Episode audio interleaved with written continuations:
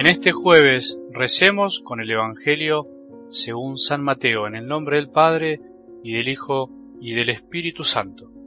Al llegar a la región de Cesarea de Filipo, Jesús preguntó a sus discípulos, ¿Qué dice la gente sobre el Hijo del Hombre? ¿Quién dicen que es? Ellos le respondieron, unos dicen que es Juan el Bautista, otros Elías y otros Jeremías o alguno de los profetas. Y ustedes les preguntó, ¿quién dicen que soy?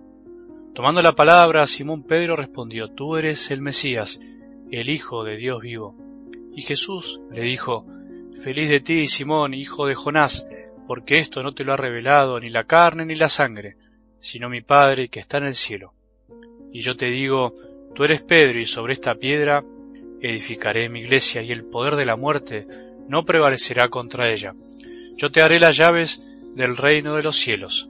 Todo lo que ates en la tierra quedará atado en el cielo, y todo lo que desates en la tierra quedará desatado en el cielo. Entonces ordenó severamente a sus discípulos que no dijeran a nadie que él era el Mesías. Desde aquel día Jesús comenzó a anunciar a sus discípulos que debía ir a Jerusalén y sufrir mucho de parte de los ancianos, de los sumos sacerdotes y de los escribas, que debía ser condenado a muerte y resucitar al tercer día. Pedro lo llevó aparte y comenzó a reprenderlo diciendo, Dios no lo permita, Señor, eso no sucederá.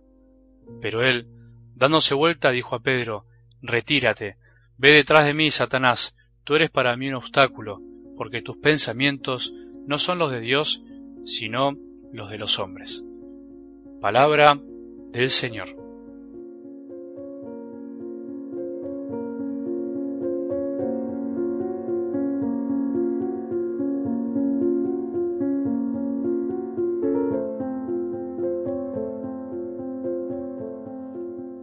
Trabajar por el alimento que no perece, como decía el Evangelio el domingo, debería ser nuestro mayor anhelo.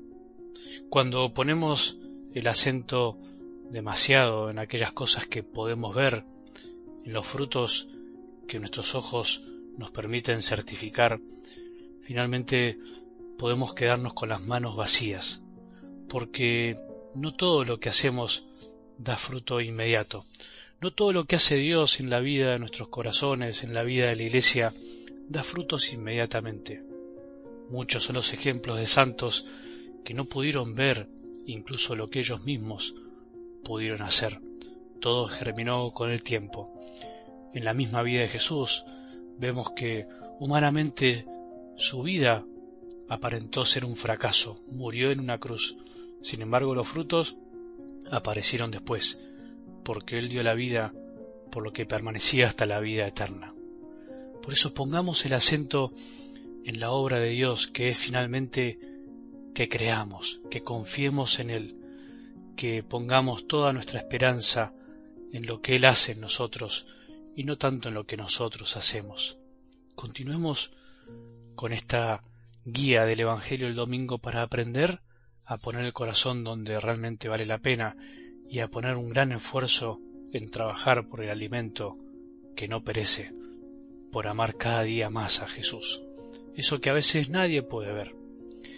Como Pedro en algo del Evangelio de hoy, a veces podríamos decir que somos capaces de confesar la fe en Jesús y ayudar a que otros también la descubran y al mismo tiempo, o al instante, inmediatamente transformarnos en obstáculos de Jesús, o sea, en impedir que otros crean, porque nuestros pensamientos no son siempre los de Dios Padre. Por más que creamos que Jesús es el Hijo de Dios, no siempre pensamos y sentimos como Él. Pensar y sentir como Jesús es un paso más en la fe que debemos seguir creciendo siempre. Podemos ser obstáculos, podemos dejarnos llevar por nuestros pensamientos o lo de los demás. Creer así nomás Creen muchos ahora creer bien, como Jesús quiere, creen los que reciben el don de lo alto del Padre, y son pocos. Por eso pidamos cada día más fe, pero una fe verdadera y pura. Pedro, que es capaz de todo, de recibir la revelación más importante y convertirse en Satanás, porque sus pensamientos no son los de Dios, también podemos ser nosotros. Todo en cuestión de minutos. ¿No te pasó alguna vez? Nos pasa tantísimas veces cuando recibimos algo, un don, una inspiración, un deseo de amar y de entregarnos, un consuelo grande y sin querer, sin darnos cuenta nos adueñamos de lo recibido, sin querer nos la creemos y terminamos patinando después en la curva siguiente, como para que se compruebe que la obra no era nuestra, sino de Dios Padre por medio de nosotros. Pienso que a veces nuestro Padre del Cielo permite que nos caigamos, que patinemos, para que no olvidemos que todo lo bueno proviene de Él y que jamás podemos adueñarnos de lo que no es nuestro. Qué lindo poder vivir así, siempre conscientes de que Él es el Padre y es Padre de todos, de que el reino es de Él, no es nuestro, de que Él tiene que ser santificado y no nosotros alabados, de que hay que cumplir su voluntad y no tanto la nuestra. Pedro se olvidó, como nosotros, al instante de haber recibido el don, no comprendió completamente, se dejó llevar por sus pensamientos y por su afecto a Jesús, igual que podemos hacerlo nosotros, que no nos gusta sufrir y además pretendemos un Dios que no pase por el sufrimiento, que nos haya salvado de otra manera. Es por eso que hoy te animo a que nos preguntemos ¿quién es para nosotros Jesús? ¿Quién es realmente? Pero no respondamos con la cabeza, solamente con el catecismo, respondamos también con el corazón. Tampoco respondamos solo con el corazón, respondamos también con la cabeza, porque Dios nos la dio para usarla. Son las dos cosas al mismo tiempo, fe y razón. Por ahí hoy nos sirve preguntarnos lo que los niños a veces se preguntan con tanta naturalidad y que tanto nos enseñan. ¿Qué quiere decir que Jesús haya muerto por mí? O dejarnos preguntar por Él mismo. ¿Quién soy yo para vos? ¿Quién decís que soy? Hay que conocer nuestra fe para amarla, hay que amarla para conocerla, hay que conocer qué significa tener fe, Jesús quiere saber qué dice la gente de él y qué dicen sus amigos, sus discípulos. Por eso no pregunta por debilidad, como algunos han dicho por ahí, por no saber bien todavía quién era y necesitaba la opinión ajena. Nada más alejado del Evangelio que eso.